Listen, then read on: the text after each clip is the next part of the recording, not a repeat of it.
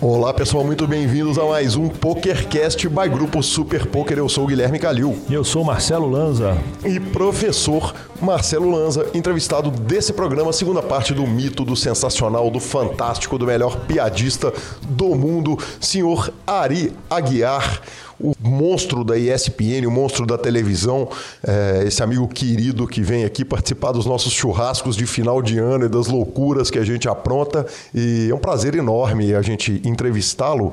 E, Lanzinha, a gente lembra o seguinte: para ouvir um podcast, o ideal é você sempre usar um aplicativo de podcast. Mas se quiser, pode ir lá no YouTube também. Já começamos agradecendo aos nossos queridos, amorosos, carinhosos, fantásticos patrocinadores, o Fichasnet, que você pode contactar pelo WhatsApp, tá aí na descrição do programa, e o Ultimate Poker Tools, também que você pode baixar, tem promoção, tem um monte de coisa. E professor Marcelo Lanza Maia, perguntas, participações, sugestões, promoções e comentários em geral pokercast.gruposuperpoker.com.br Se quiser mandar pelo Twitter, mete o arroba superpoker com a hashtag superpokercast e no Facebook também, hashtag superpokercast. Lembrando também que nós temos aquele velho WhatsApp 31 975189609. Exatamente, o grupo tá lotando, daqui a pouco ele lota, fica completamente entupido e a gente vai ter que mudar ele pro Telegram quando isso acontecer. Mas nesse meio tempo, todo dia entra um monte de gente no grupo, mas é tanta mensagem que tem uma galera também que não aguenta e sai, né, Lanza? O grind lá em level hard. Exatamente, o assunto é só poker. Quando alguém manda alguma coisa de poker, a galera nem reclama que tem que voltar o assunto para poker, não. A galera só ignora solenemente qualquer coisa que os outros postam. E... A não ser bacon. A não ser bacon, exatamente. E, Lanzinha, já que o assunto é off poker, cara, é... esse final de semana foi um final de semana muito legal para mim. Quem, quem, me segue no Instagram, que é o arroba Gui Calil, e quem quiser seguir o Marcelo Lanza é o arroba Lanza Maia é, no Instagram eu tive a oportunidade de fazer um show com os meninos do Valve, do Multisofá, do Velocete, lá no Sonastério, cara, que talvez seja um dos lugares mais fantásticos que eu fui na minha vida. É, é um estúdio maravilhoso, maravilhoso. É, fica localizado aqui na região metropolitana de Belo Horizonte, em Nova Lima. Então, arroba Sonastério, quem tiver curiosidade. Eu toquei com os caras do... Foi a abertura do show, do lançamento do CD do Multisofá. E eu toquei com os caras do Valve do Velocete. É, e foi muito legal. Então, obrigado a quem foi. Foi porreta. E Lanza, joguei pôquer também, cara. Para variar, essa semana joguei pôquer. Eu, eu, queria saber uma coisa. É, repete para mim o nome das três bandas. Multisofá. Hum. Valve hum. e Velocete. Me conta, de onde que saem esses nomes? Assim, são sempre nomes tão, tão, tão bacanas, né? são sempre nomes tão bem bolados. Né? Cara, eu... aparecem de onde isso? Cara, eu não tenho a menor ideia. Essa pergunta é uma boa pergunta, Lanzinha. Eu, olha só, velho, eu, eu tive diversas bandas e os nomes são os piores possíveis, né? Exatamente. É, uma das bandas minhas, quem deu o nome dela foi um jogador profissional de pôquer, que é o Dead Man's Band, em homenagem a Dead Man's Hand, a mão do homem morto. Aí eu tenho uma banda que chama Hot Rod Combo, que é da abertura do programa, que metade dos meus amigos chamam de Hot Dog Combi, e a outra metade chama de Red Hot Chili Combo. Justo.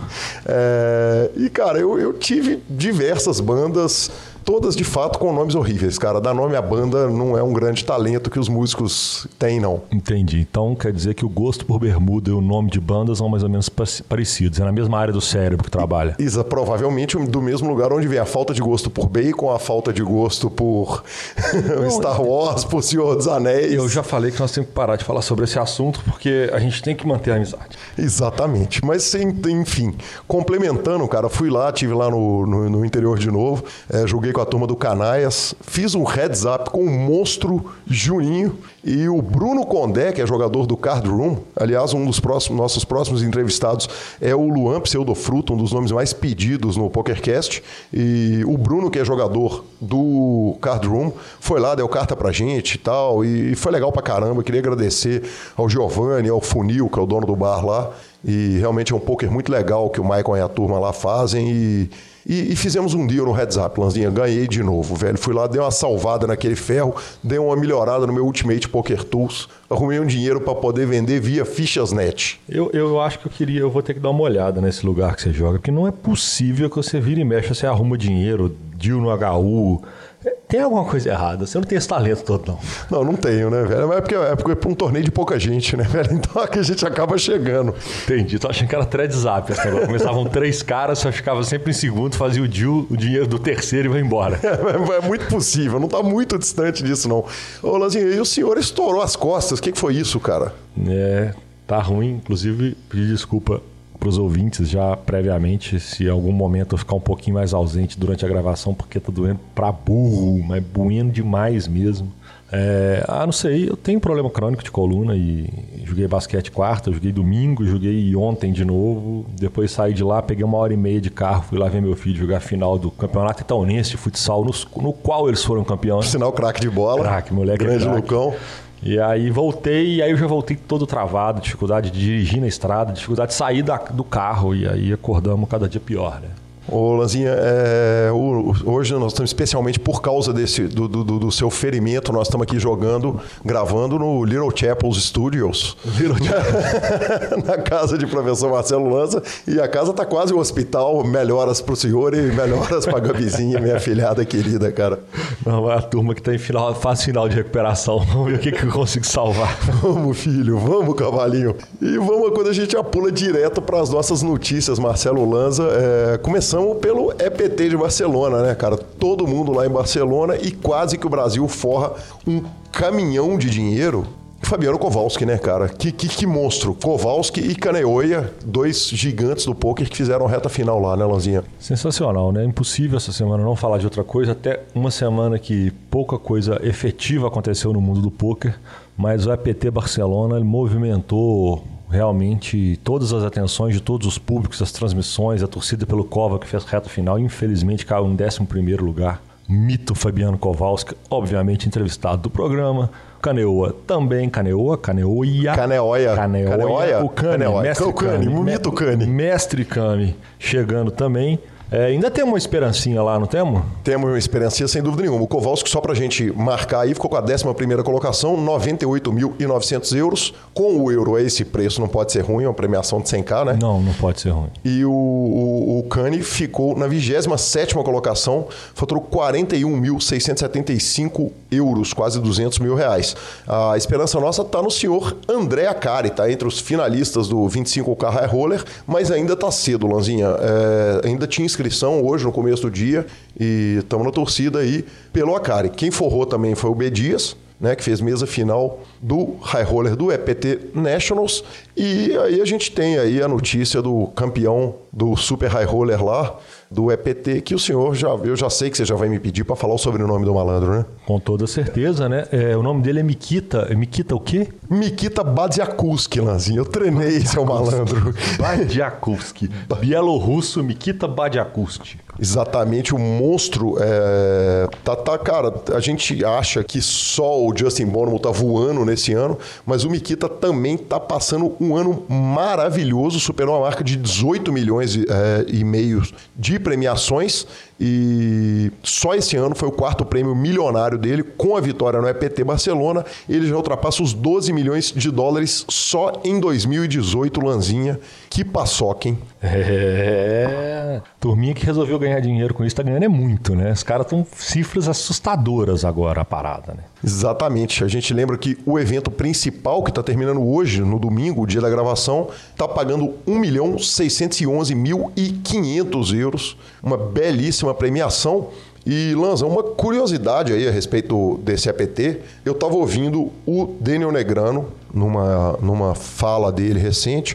Ele falou o seguinte: que os alemães não foram jogar o torneio, o torneio acabou ficando mais macio porque os alemães não foram jogar, porque existe uma dúvida em, na relação entre Espanha e Alemanha com relação a impostos. Então a taxa que os alemães têm que pagar quando eles cravam torneios na, na Espanha não está clara a gente lembra que são dois países da União Europeia, mas eles para jogos lá eles têm um deal entre eles.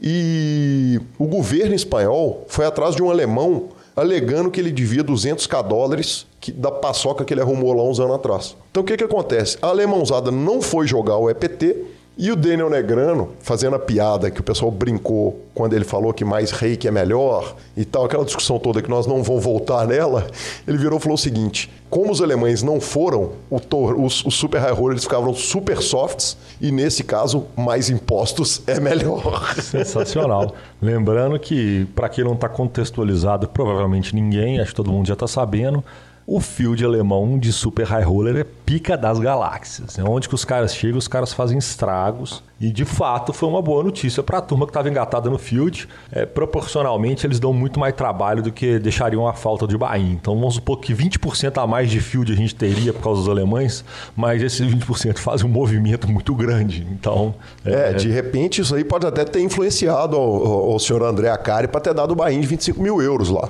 porque evidentemente quando você pega um field mais macio, facilita para dar um bain desse tamanho, não que 25 mil euros seja dinheiro para o senhor André Acari, né, professor? Que bala, hein?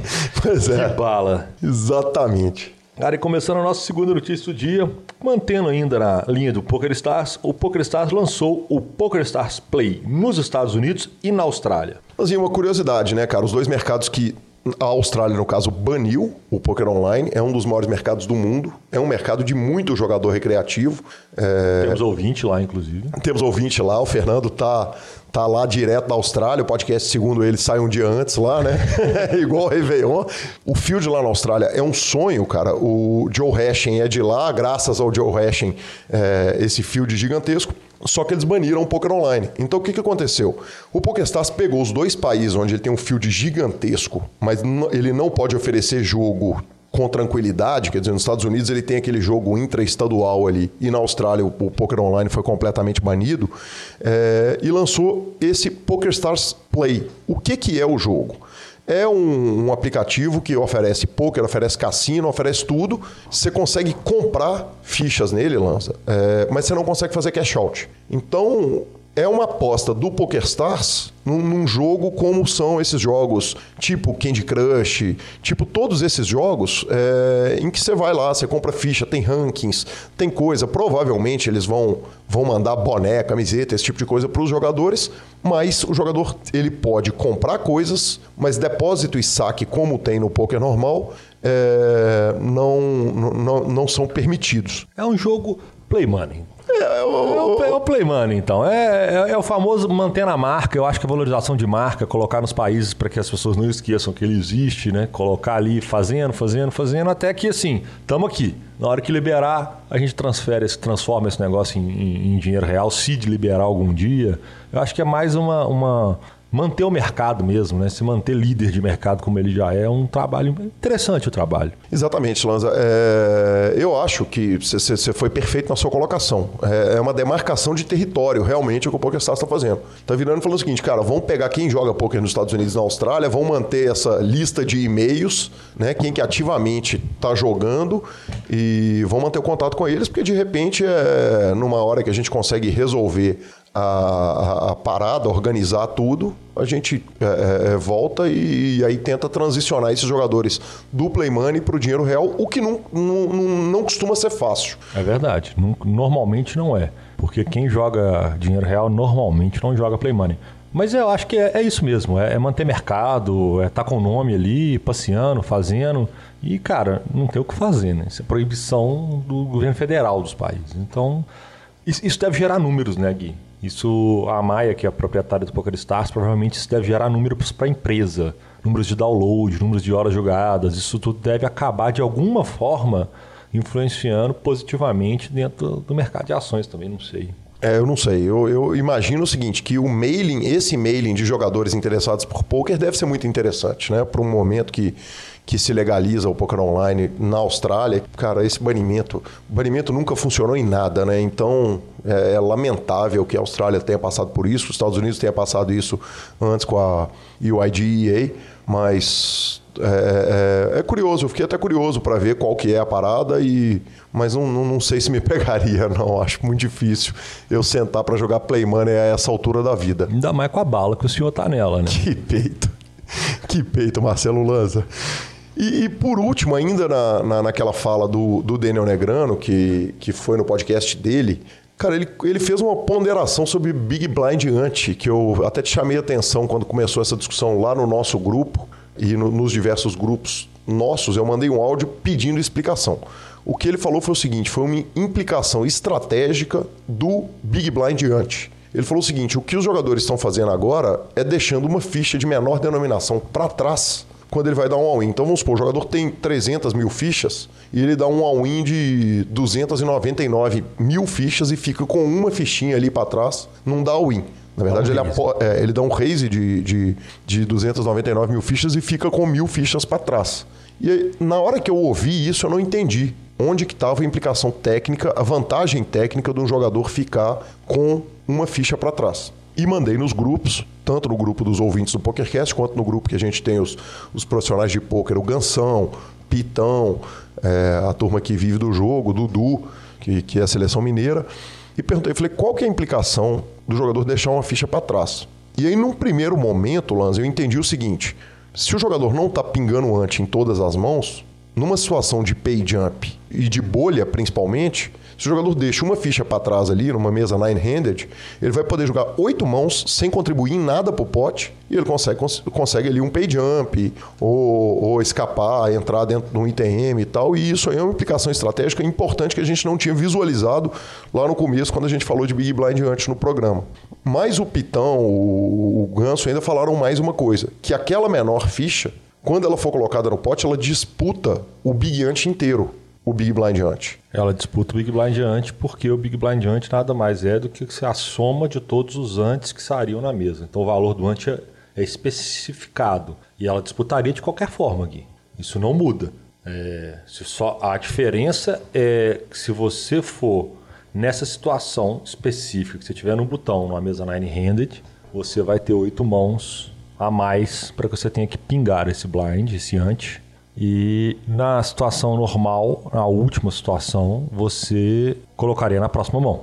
Você teria uma mão obrigatória que você disputaria esse, esse ante. É, é uma coisa muito pequena, proporcional, mas de fato é válido e é uma estratégia que é adaptada dentro da, da, da, nova concepção. Quer dizer, é nada mais, nada menos do que uma adaptação da estratégia para aquele tipo de torneio que é super válido. Eu acho que não tem erro nenhum, não tem problema nenhum. É claro que a ficha de, de menor valor sempre vai ser essa questão, porque o antes sempre é a ficha de menor valor mesmo. E a, grande questão é, alguém pode se sentir, pô, ah, sacanagem, já ah, não vale, pô, ah, bicho, isso é a regra. É a regra, é a estratégia da regra aplicada para o, o, o, o, torneio de hoje. É simples assim. O Omaha, por exemplo, não tem antes. Sim. Então no Omaha a gente já sabe que é menos é ver, você dá pote, repote, chove, numa situação onde você está perto de uma bolha, onde você vai dar só call, muitas vezes, porque você vai ter um stack mínimo para você arrumar outra situação de push e pronto, entendeu? O Fichasnet é o seu parceiro para compra e venda de fichas dos principais sites de poker online. Contrate o Fichasnet pelo WhatsApp 062 98130 6680 e negocie suas fichas com a melhor cotação do mercado o Fichasnet trabalha com créditos do PokerStars, PariPoker, 888, Brasil Poker Live, PP Poker e EcoPace. Chame o Fichasnet, avise que chegou até eles pelo PokerCast e participe de promoções super especiais para os nossos ouvintes. E repetindo, o WhatsApp do Fichasnet é 062 9 8130 6680. O número está na descrição de nossos programas. Fichasnet, confiança e melhor preço para suas fichas. Olá, eu sou Gabriela Belisário, primeira campeã do BSOP, e estou aqui para convidar você para conhecer a nova ferramenta de informações e estatísticas para jogadores de poker, o Ultimate Poker Tools. Você ainda usa Excel para ver seu desempenho? Pare com isso. Ultimate Poker Tools importa automaticamente suas mãos e permite que você controle o seu bankroll live, online, estabeleça metas e tenha em mãos todas as suas estatísticas. Para conhecer a ferramenta, crie sua conta em ultimatepokertools.com.br e aproveite o primeiro mês gratuito. E atenção, diretores de time de poker!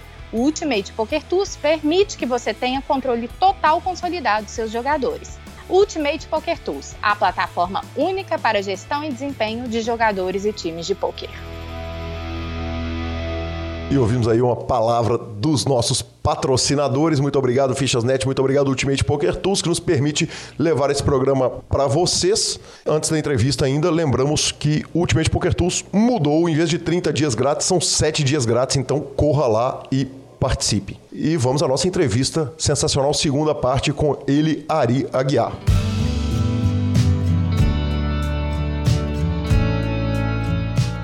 Mas evidentemente eu não ia fazer uma entrevista com a Ari sem ligar para a Josi e perguntar de histórias fantásticas de Ari Aguiar no poker. E ela me deu o prazer de me contar duas histórias singelas aqui. Uma começa do senhor tomando um esporro de um dealer é, porque você tiltou na mesa e sendo um comentarista da ESPN, você devia estar lá para dar exemplo. Eu queria que você contasse isso aí pra gente. Ah, eu nem lembro disso.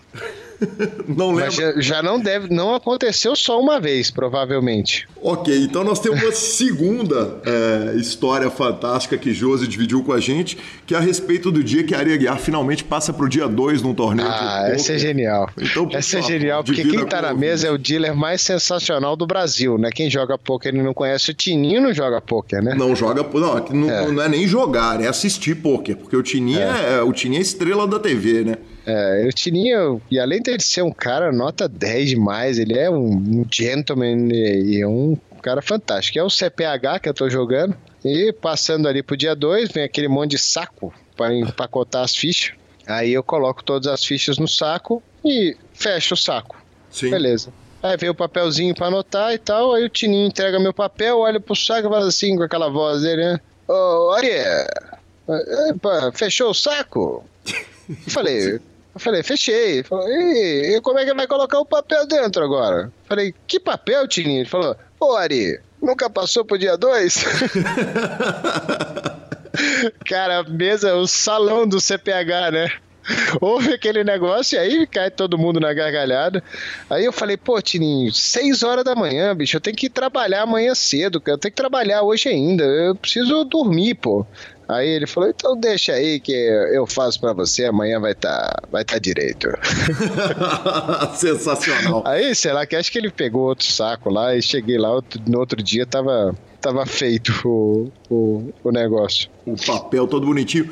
Ari, uma curiosidade é o seguinte: lá no grupo do, do, do, PokerCast do WhatsApp, muita gente pergunta por onde começar a jogar. Muita gente ouve o PokerCast e quer começar a levar o jogo a sério e uma indicação que é comum são os vídeos que você fez para a ESPN, se não me engano, com o Serginho, mas não sei se com o Serginho. Não, o Serginho traduziu os programas todos. E, e, e esses, esses vídeos e... de introdução, cara, que até hoje continuam sendo usados é, é, do poker, quer dizer, esses caras mal fazem ideia que o mito sensacional Areia Guiar, no dia que passou para o dia 2, não sabia sacar as fichas. É, então. Esse, esse negócio é um, um negócio que o PokerStars fez, na verdade, o Serginho trabalha lá até hoje, né? Uhum. É, e eles fizeram um, um, tutorialzão gigantesco, o Everything you, have, you, you, Need to Know About Poker, né? Tudo que você precisa saber sobre poker. Que é um tutorialzão que passa por diversas, diversos momentos do jogo e ele é divertido de assistir porque ele tem entrevista, ele tem animação, ele tem uh, desenho, ele tem uh, uma, umas, umas, uns quadrinhos que eles criaram, né? Tipo, vamos abrir o nosso cofre e tal. E é um negócio muito bem feito, cara. Muito bem feito. Ele foi feito em inglês, né?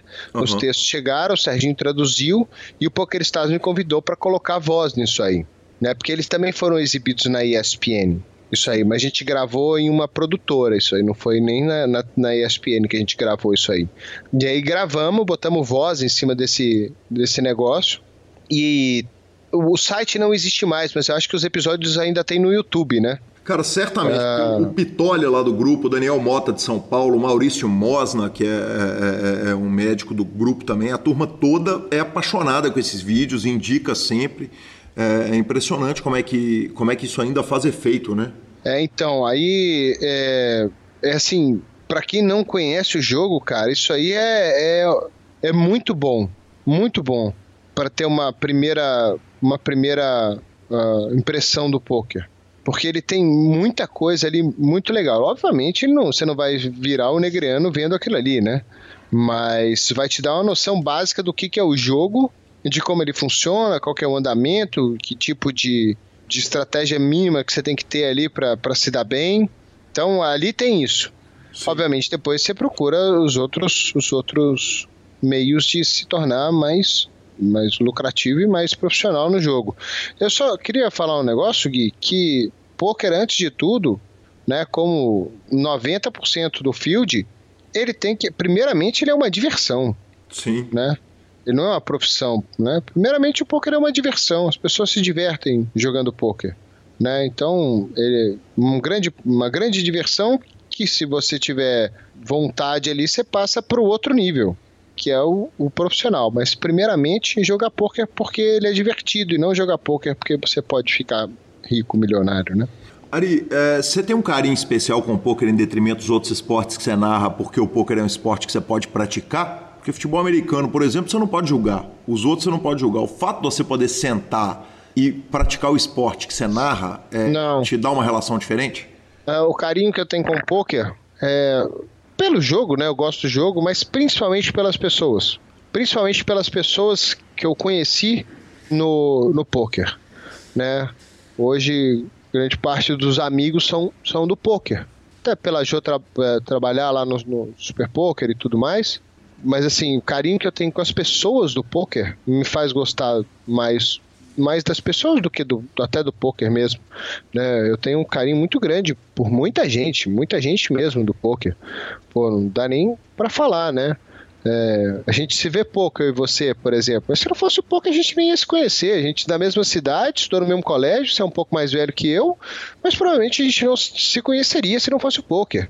É, não teria conhecido o Léo Cansado, não teria conhecido o Lanza, não teria conhecido a Kari, não teria conhecido o Federal, não teria conhecido o Vitão, é, não teria conhecido o DC, não teria conhecido o Christian Cru, que é um cara que que, que eu gosto pra caramba, um cara que fez muito programa comigo na ESPN né, o Raul Oliveira, o tanto de papo que a gente já bateu sobre pôquer e gamão nessa, nessa na, na, ESPN, pô. Então, assim, eu tenho um carinho muito grande pelas pessoas que, que eu conheci através do pôquer. Então, acho que é por isso também, pro Serginho, óbvio, né? Sim. Uh, da, das pessoas que, que o pôquer me apresentou. Né? Então, acho que isso é, é mais legal para mim do poker, porque eu não jogo, né? Eu sou, eu sou um analfabeto no poker. Eu, eu brinco, de vez em quando eu brinco, uh, não tenho muita paciência para ficar 10 horas jogando. Sei que o senhor também não tem. Então, é, não é para mim. Mas eu gosto. Eu, eu gosto de, de, ir, de conversar com as pessoas, de estar tá lá e tal. Faz tempo que eu não vou, inclusive, sabe mais nos torneios, principalmente aqui em São Paulo. Então, assim, meu carinho com poker é muito muito por conta das pessoas que estão envolvidas uh, no poker hoje no Brasil, que são pessoas espetaculares, né? Você conhece a maioria delas também, então você sabe que eu não tô, não tô mentindo, o pessoal é muito, muito legal, né? Sim, além de muito legal, são os caras muito inteligentes, né, Ari? É um, um, um grupo de pessoas muito inteligentes, porque é, trabalham verdade. com estratégia, trabalham com a cabeça, com a matemática, com a leitura humana, então tem essa, essa qualidade que é muito comum no poker.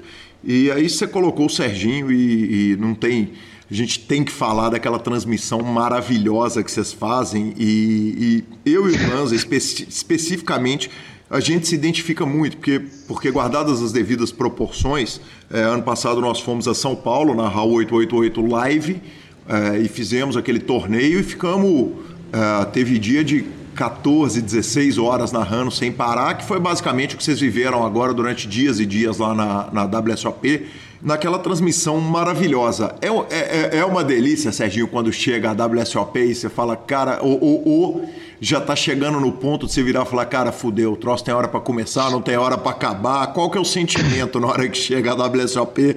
Você fala, cara, eu vou ter que sentar com o Serginho 24 horas por dia, ele ouvindo o Frank Zap e eu ouvindo o sertanejo. É, foi a transmissão mais extenuante que eu já fiz na minha vida. Nunca eu saí de um, da ESPN desnorteado do jeito que eu saí depois daquela, daquela mesa final.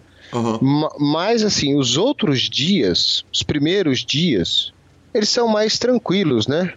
Então, apesar de serem duas semanas direto ali, é, tinha hora para começar e hora para acabar. Sim. Na, na transmissão a, a, americana, né? Quem quisesse assistir mais, tinha que ir lá no Poker Go e continuar vendo. É, então tinha hora para começar e hora para acabar. Então é muito tranquilo, você conseguia fazer a transmissão daquele jeito. A mesa final a gente já tinha feito desde 2008, estamos fazendo essa mesa final. antes lá, antes lá, novembro, é, antes lá em novembro agora, agora, e agora direto. Eu prefiro direto. Uhum. E a gente sabe como é que vai ser. Vai ser longo, que vai ser, que vai ser demorado. Por que, né? que você prefere direto, Ari? Ah, cara, vai direto, né?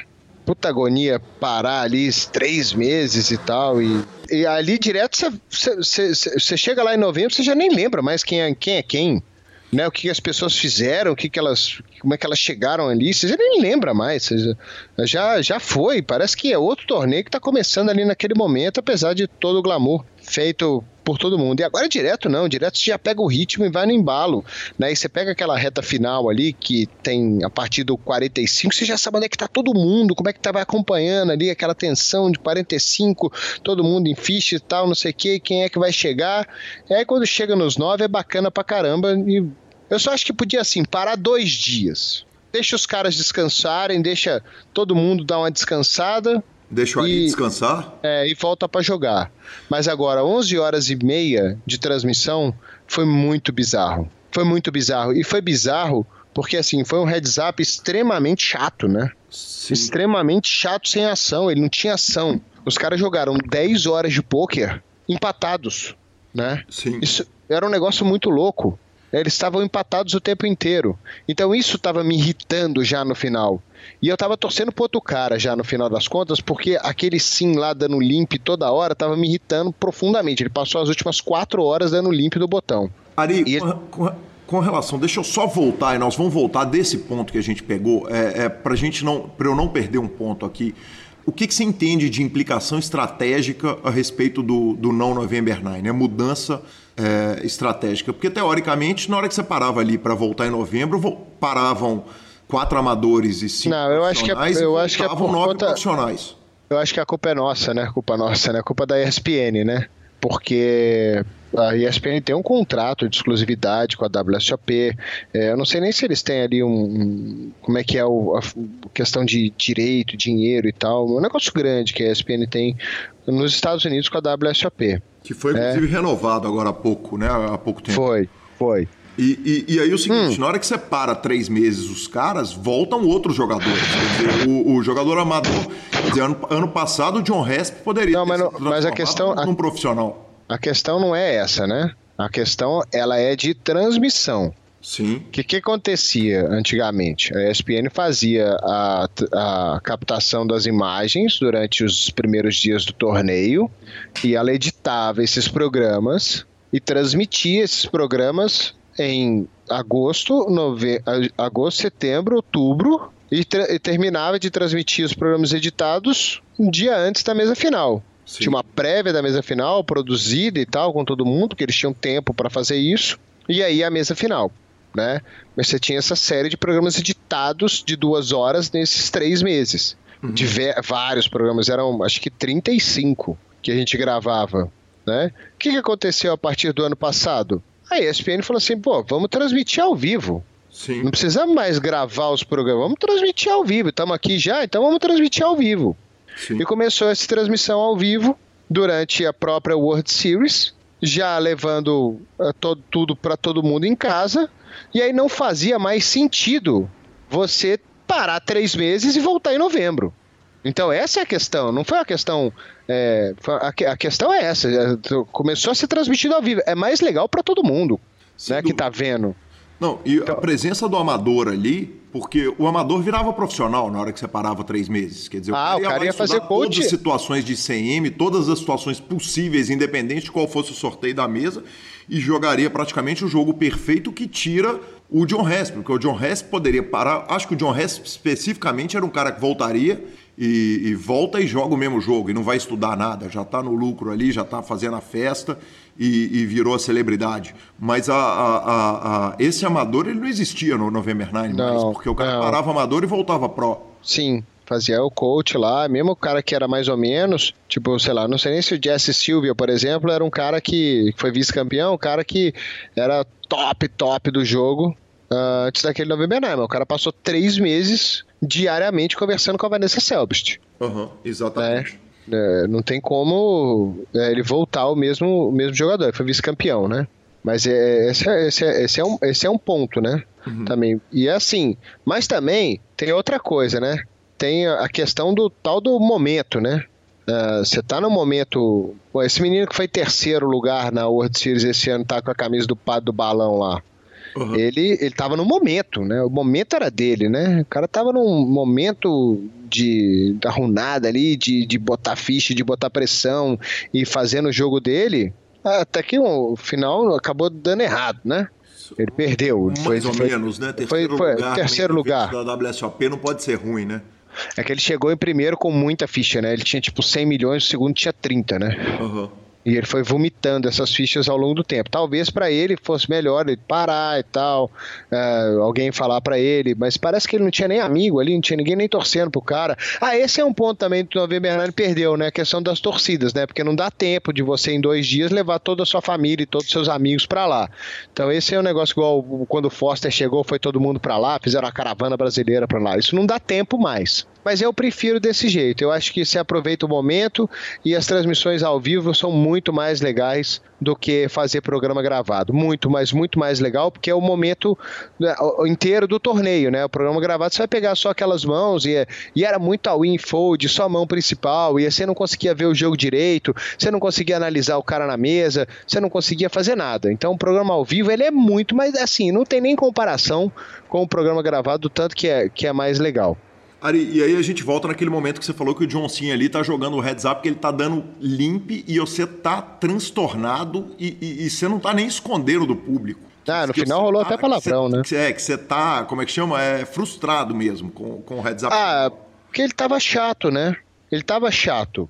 Tava chato para todo mundo. Tava todo mundo cansado. Ah, o Jack F, o diretor lá, já não aguentava mais ficar em pé, os dois não aguentavam mais jogar, eles não estavam nem pensando direito, um perguntava a mão pro outro, o cara falava assim, meu, que mão que você tá falando, cara? Eu, eu não, não lembro. Sabe, os caras da transmissão americana, o Norman Shed não conseguia nem falar mais, o, o Loma Kern mal saía a voz. Eu e o Serginho, a gente estava cansadaço. Thiago Camilo tinha ficado com a gente no outro dia, a noite inteira, e teve que jogar um torneio que ele tinha se comprometido lá e voltou e aguentou até as quatro e meia da manhã, depois não aguentou mais também. E, e, e fomos embora. E, e assim, o negócio não desenvolvia. Né? Não tinha um desenvolvimento daquele heads up para ele se tornar algo interessante. Né? não tinha uma jogada, não tinha um tribet, não tinha, não tinha um move, não tinha ninguém fazendo nada, né? Ou o cara jogava, acertava, dava bet e o outro não acertou fold, ou o contrário, né? Tanto que a jogada que acaba e o jeito que acabou, cara. Olha o jeito que acabou a parada. Foi slow Rory,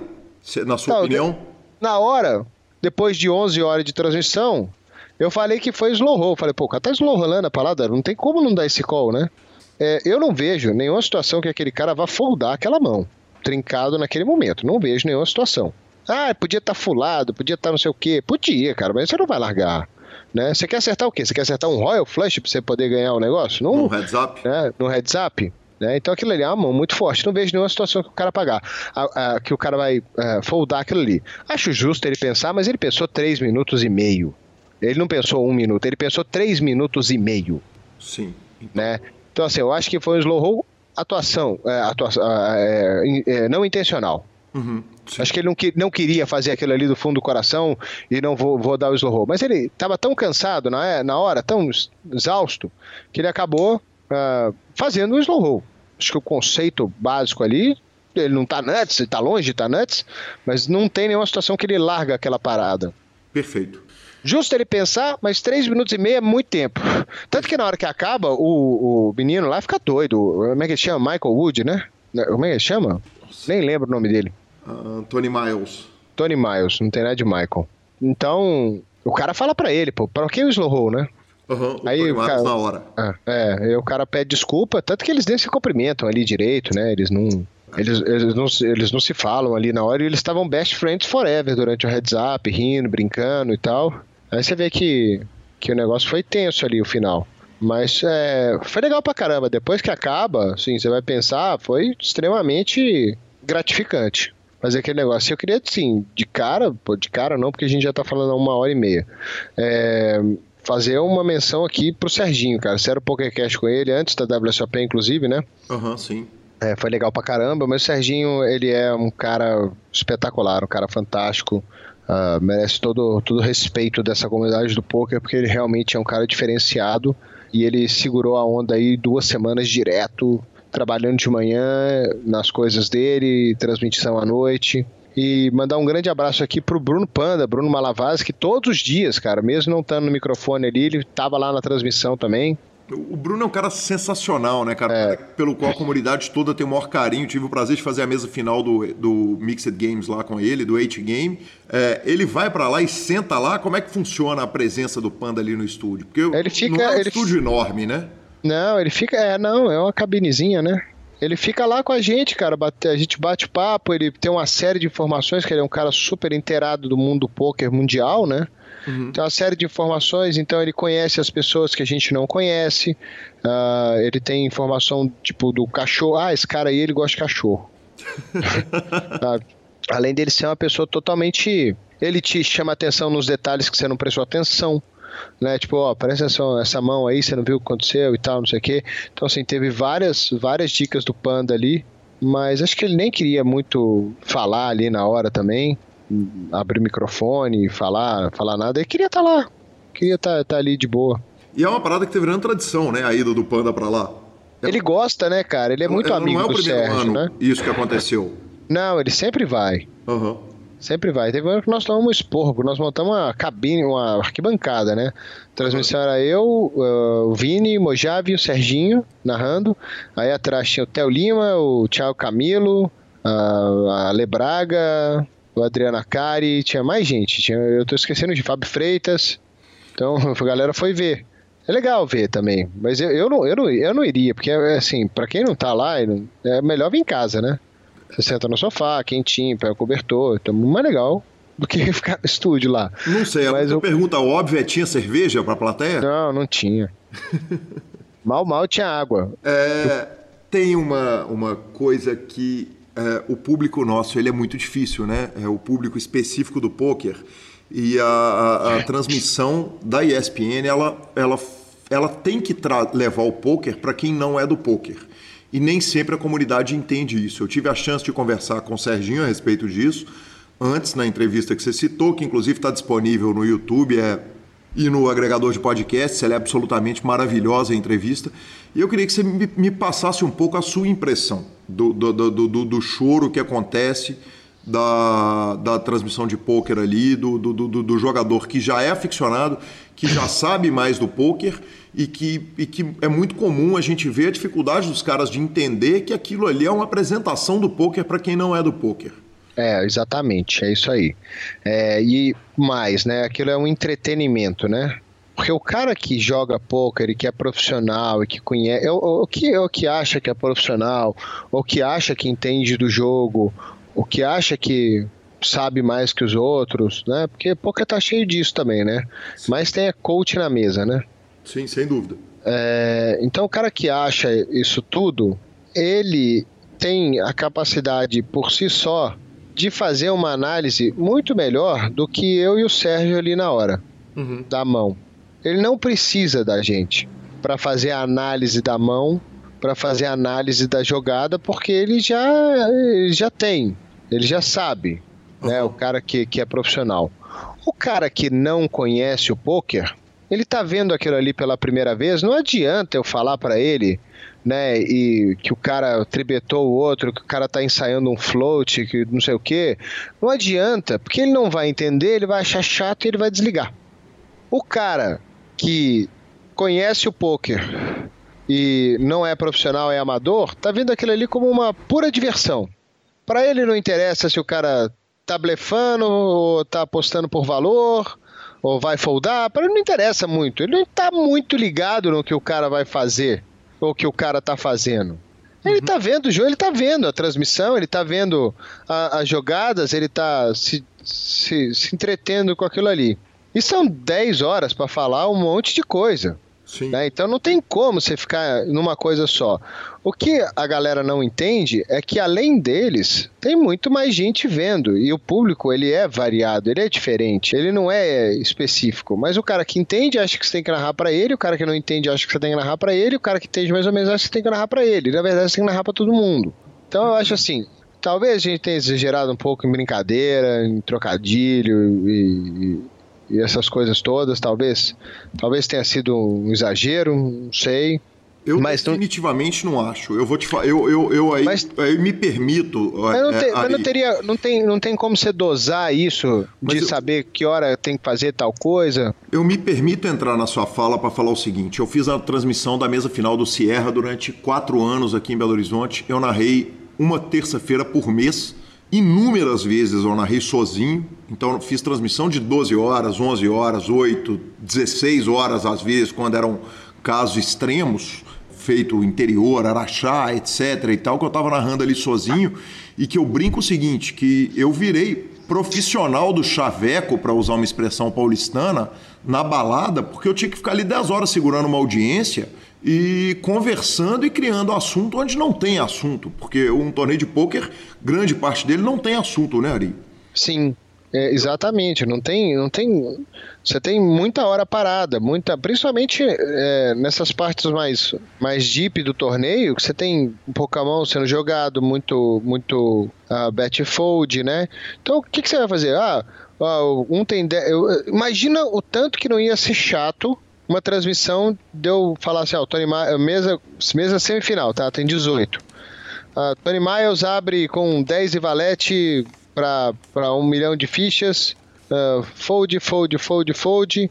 Ah, o jogador da posição 4 da call. Flop bate 5, 10 valete. Miles aposta. E o fulano fold. Porra, por que eu preciso falar isso? Sim. É... Os caras estão vendo isso. Sim, é, a ação tão... hoje ela tá descrita né? no, no baralho é, chipado, né? É, tá, tudo, tá todo mundo vendo, né? A gente tem que criar o assunto ali na hora, igual você falou, conversar com a galera no Twitter, que foi, é muito importante isso da galera fazer pergunta, e teve muita pergunta, teve muito comentário legal. Agora, tinha gente que queria que você narrasse todas as mãos do torneio. É impossível e é muito chato fazer isso. Né? Não tem como você fazer uma transmissão interessante narrando 12 horas só mão, mão, mão, mão, mão, mão, mão né? E se ligar na transmissão e falar assim, aperta a tecla SAP, você vai ouvir a mesma coisa só que em inglês. Sim, sim, sem né? dúvida nenhuma. É a, me a, mesma coisa só que em inglês. O Norman Chat, na transmissão dele, nada mais faz do que brincar o tempo inteiro, né? Porque, e, e, porque é, é o modo é o modo de você prender as pessoas. Você tem que prender as pessoas pela transmissão e não pelo jogo. Porque o jogo, ele é, ele, ele, ele é chato. Uhum. Né? Para quem tá vendo, é um jogo de baralho parado que ninguém tá fazendo, ninguém tá suando, ninguém tá correndo, ninguém vai fazer gol, né? Então você tem que prender as pessoas pela transmissão. E isso é muito difícil, né? Mas é, o feedback foi mais positivo do que negativo. Isso foi, isso foi legal. Foi muito mais, muito mais positivo que negativo, muito mais. Então, é, foi bem gratificante nessa parte. Eu acho que ano que vem a gente vai fazer de novo e não vamos mudar esse, esse estilo, porque tem muita gente que conheceu o poker na nossa transmissão e grudou na gente durante todos esses dias pela transmissão. Gente que gosta de poker, gente que nunca tinha visto, uh, mesmo, mesmo quem, quem conhece muito de poker, eu acho que o, a, no, nos estágios finais do torneio, a presença do Thiago foi muito importante para dar esse tom mais técnico, para explicar também para as pessoas que o poker é um esporte muito técnico, muito complicado, muito complexo, com vários tipos de análise, vários tipos de, de situações, em cada situação você tem que agir de uma forma diferente. Então, assim, a presença do profissional ali apesar do Thiago não ser esse profissional, mas ele tem um conhecimento de profissional, né, ele só não vive disso, uh, foi muito, muito importante. Agora, eu acho que se ficar só nisso também, ah, você uh, vai, vai ter menos gente assistindo e, e só para um público muito, muito específico que, que é um coach online. Aquilo não é um coaching online, não é um coaching televisivo.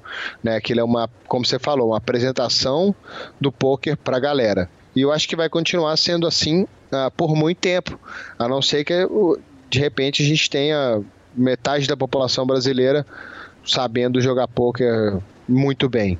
Sensacional, Ari. Eu fui lá no histórico do é, é, meu de, de conversas no meu telefone e o Lanza eventualmente soltava uma frase sua com aspas e escrito Aguiar, vírgula, Ari. Entre elas eu gosto de chicletes e o Fedor Halls e o, o, torneio só não acabou porque o outro é Bonomo. Ari, é... Aliás, esse, esse é um monstro. E outra coisa legal de fazer, essa mesa foi legal de fazer. Essa mesa é diferente. Pô, você tá falando do Bonomo, o Bonomo ganhou o Big One, né? Sim, exatamente. É... Big One for One Drop de um milhão de dólares de entrada. O você vê... Bonomo cravando esse torneio passou a ser o maior vencedor de torneios de poker ao vivo do mundo. Isso. Você vê co como as transmissões elas são diferentes. Qual é a característica do Big One? Big One é um torneio totalmente diferente do Main Event. O Main Event você tem 7 mil pessoas e 90% de jogador amador, recreativo, que está ali jogando a World Series pela tradição do Main Event, para tentar, porque talvez seja mais fácil que ganhar na loteria, se dá uma runada boa, é, de ganhar uma grana, mas muita gente que tá longe de ser profissional do poker, claro, né? bucket list, né? E no total, é, esse Big One é um, só profissional, só fera, só o top do top, só a nata da nata do poker jogando.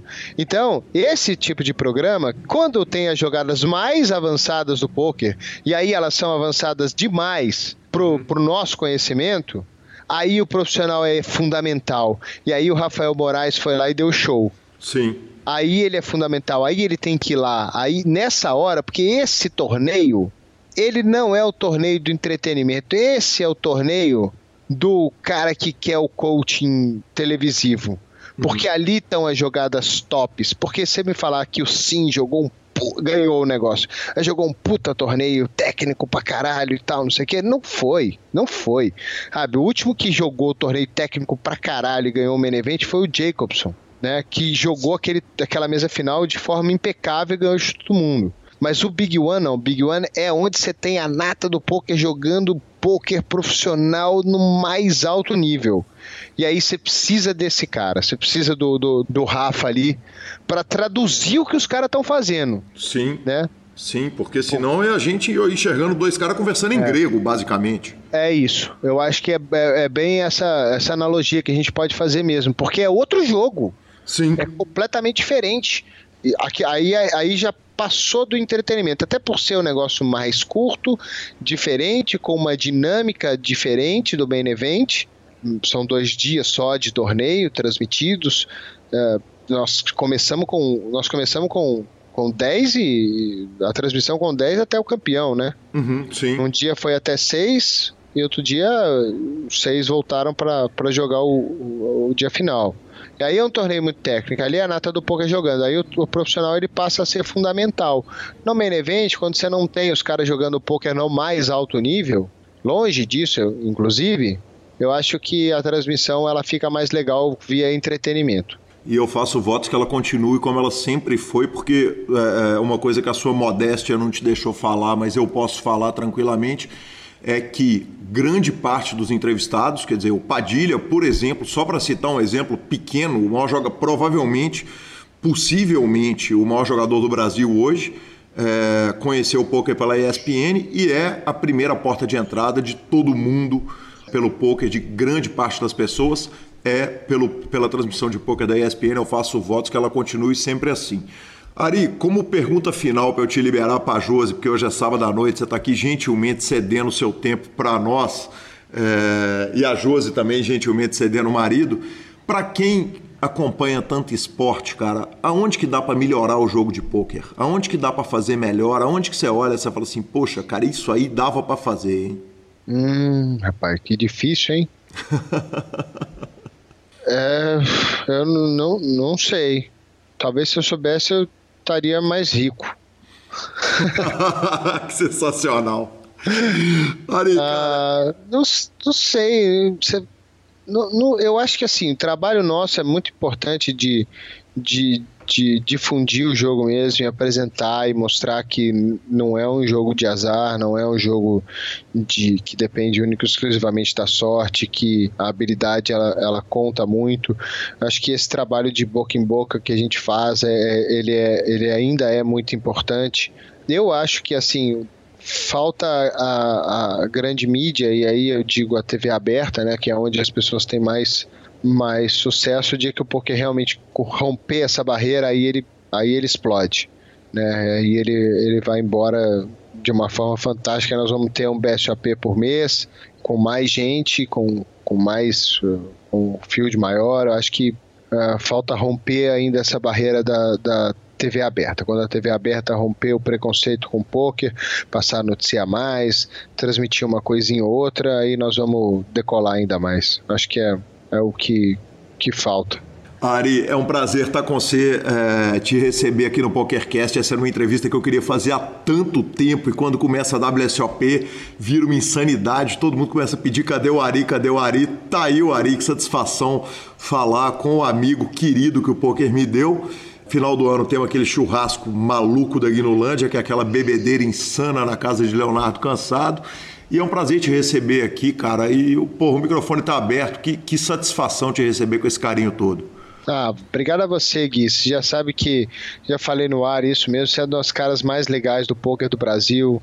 Um cara fantástico. O trabalho que você faz com o Lanza aí desde o começo é muito legal. Ainda bem que vocês voltaram aí nessa parceria com o Super Poker para continuar o, o, o PokerCast, apresentando muita coisa legal do nosso, do nosso esporte para todo mundo. Obrigado mesmo, foi muito legal. Achei que a gente ia falar um pouco mais de groselha aqui. A gente ficou falando no WhatsApp antes e parecia que a gente ia. Cara, a gente pode fazer outra entrevista é. tranquila. Eu tenho que fazer a 52 gente... por ano, hein? A gente ia fazer, falar mais bobagem aqui. Acabou que saiu uma transmissão, uma entrevista até mais, mais séria que o, do, do que o normal. Mas muito legal, muito obrigado. Obrigado a galera que também ficou escutando esse tempo todo aí. E quem quiser mandar mensagem lá no Twitter, arroba Ari Aguiar, tamo junto lá. Valeu, muito obrigado, Ari. Valeu, valeu, valeu, Gui. E estamos de volta, professor Marcelo Lanza Maia, direto com aquelas citações fantásticas, lindas e maravilhosas.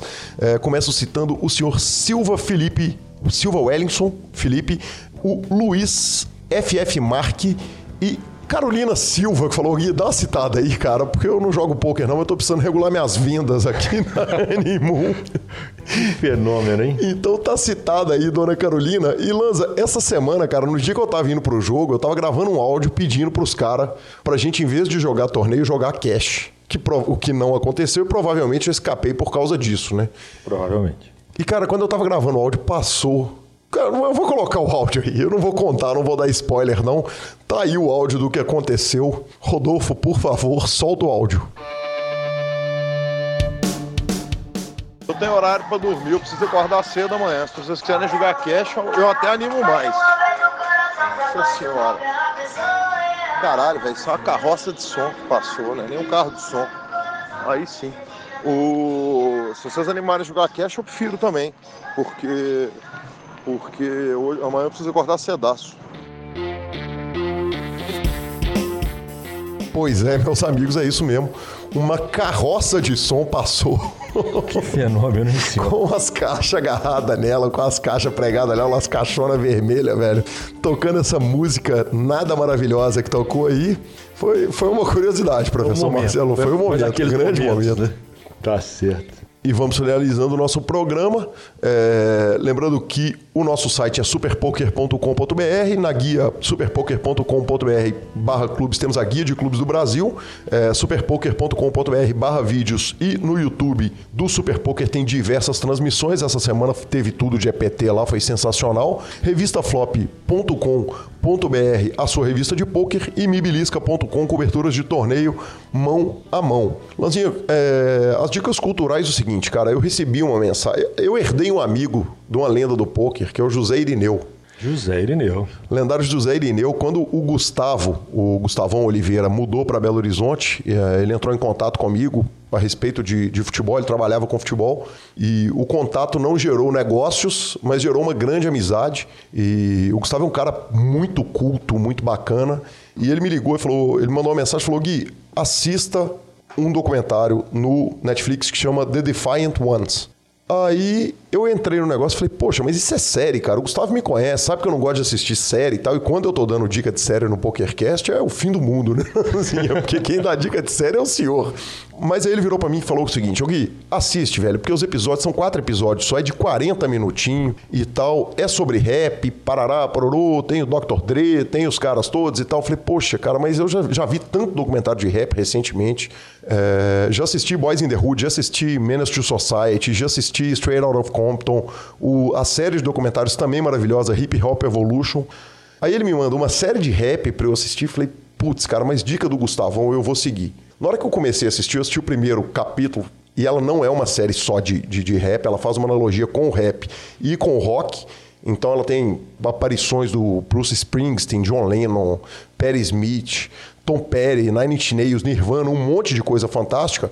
E caí na pegadinha do Gustavo, porque só o primeiro episódio tem 40 minutos. a série tem episódio de uma hora e vinte, uma hora e dez lá. Mas, cara, eu fiquei pregado na frente da televisão pelos quatro episódios. É sensacional, é sensacional. Mostra muito bem como é que foi a indústria fonográfica e o Jimmy Iovine, da Interscope Records. Então, para quem gosta de música, é imperdível até para você, Fábio, até para você, Serginho, que são os caras do rock and roll. É, não dá para perder esse documentário. É simplesmente sensacional. Bom, a minha dica de série da, da semana. Minha dica de série, né? Já, Já mudamos o nome. a minha dica cultural na semana, na verdade, o Eduardo Pérez, do nosso grupo do PokerCast, ele me deu uma lembrada semana passada quando eu falei dos livros do, do Tolkien do Senhor dos Anéis. Ele lembrou, pô, Lazão, você tem que falar que o cara tem que ler o Hobbit. Então ele tem razão, porque na verdade o filme Hobbit ele foi lançado pós Senhor dos Anéis pós os três filmes do Senhor dos Anéis. Ele é um livro que virou, viraram três filmes, ele é até um pouco arrastado. É, mas, de fato, se você for ler a, a, literatura do Tolkien, Hobbit é o primeiro livro. Então ele faz, ele coloca o Hobbit, é, ele conta, monta um universo inteiro dentro do Hobbit, e aí ele vem para a saga do Anel, que é o Senhor dos Anéis, que são divididos em três livros. Então, para quem gosta ou para quem ficou curioso, vale a pena a leitura do Hobbit antes. Porque, cara, é, pra gente que gosta, é foda. Aí então fica a dica do professor Marcelo Lanza Maia, o Hobbit, e encerramos o programa, Lanzinha. Encerramos o programa de hoje. Eu queria pedir desculpa para a turma aí, por eventualmente eu ficar um pouquinho mais longe hoje do microfone, porque tá foda, tá doendo pra gagalho. Mas. Mas do mais, senhores, foi sempre um prazer inenarrável estar aqui fazendo mais um programa na companhia desse idiota. E é isso aí, galera. Semana que vem temos mais. Próximo domingo, garrado. Na verdade, na próxima terça-feira, porque na Austrália, na quarta, sairemos com mais um programa, parte 2 do Ari Guiar. Aí sim, é isso aí. Valeu.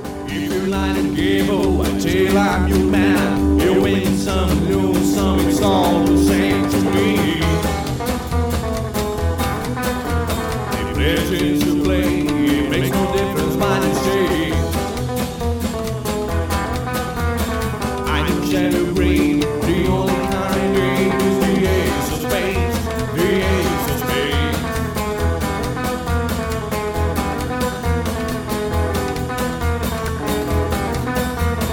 Playing for the high one, dicing with the devil, a gun with the flow, it's all